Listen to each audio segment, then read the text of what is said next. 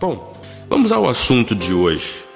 No livro aos Gálatas, capítulo 3, versículos 8 ao 9, dizem assim: Ora, tendo a Escritura previsto que Deus justificaria pela fé os gentios, pré-anunciou o Evangelho a Abraão, dizendo para ele: Em ti serão abençoados todos os povos.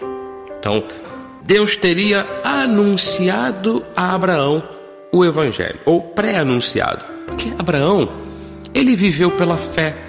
Abraão era um homem ligado a Deus, era um homem obediente ao Senhor, ele viu milagres acontecendo em sua vida e Abraão se tornou o nosso grande exemplo. Ele é considerado hoje o pai da fé. Em, é, em Abraão e por conta da sua intimidade com Deus, povos e nações se tornaram benditos. Daí o povo hebreu ser é, todo descendente de Abraão. E o detalhe é que o tempo se passou, o povo de Israel é, viveu debaixo da lei de Moisés, veio Jesus, resgatou a todos que estavam sob a lei, trouxe a graça, trouxe salvação. E agora, diz a palavra de Deus, Gálatas 3,9, de modo que os da fé são abençoados com o crente Abraão, mostrando claramente que hoje, quem vive conforme Abraão viveu, em obediência a Deus, em intimidade com o Senhor, é, tendo a, a sua vida submetida à vontade de Deus e à voz de Deus. Essa pessoa, mesmo hoje em dia, ela se torna abençoada conforme foi o crente Abraão.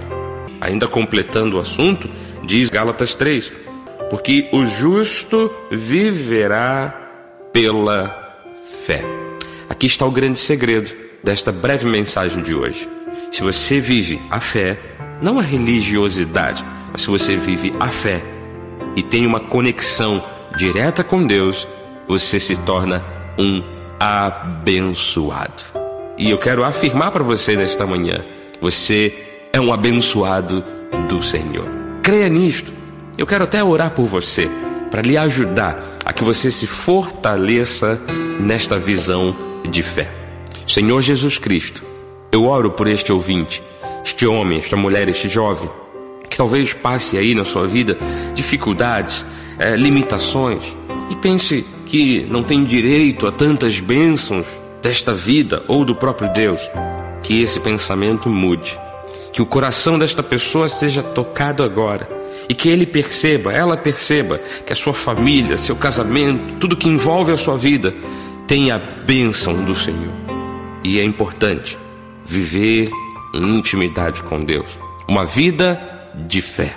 Portanto, que essa ideia brilhe no coração e na mente deste meu ouvinte, para a glória do Senhor.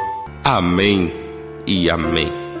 Este foi o programa Semeando a Graça, é uma realização da Igreja Cristo Vive em Campo Grande, aqui na apresentação, Bispo Marlos Galvão.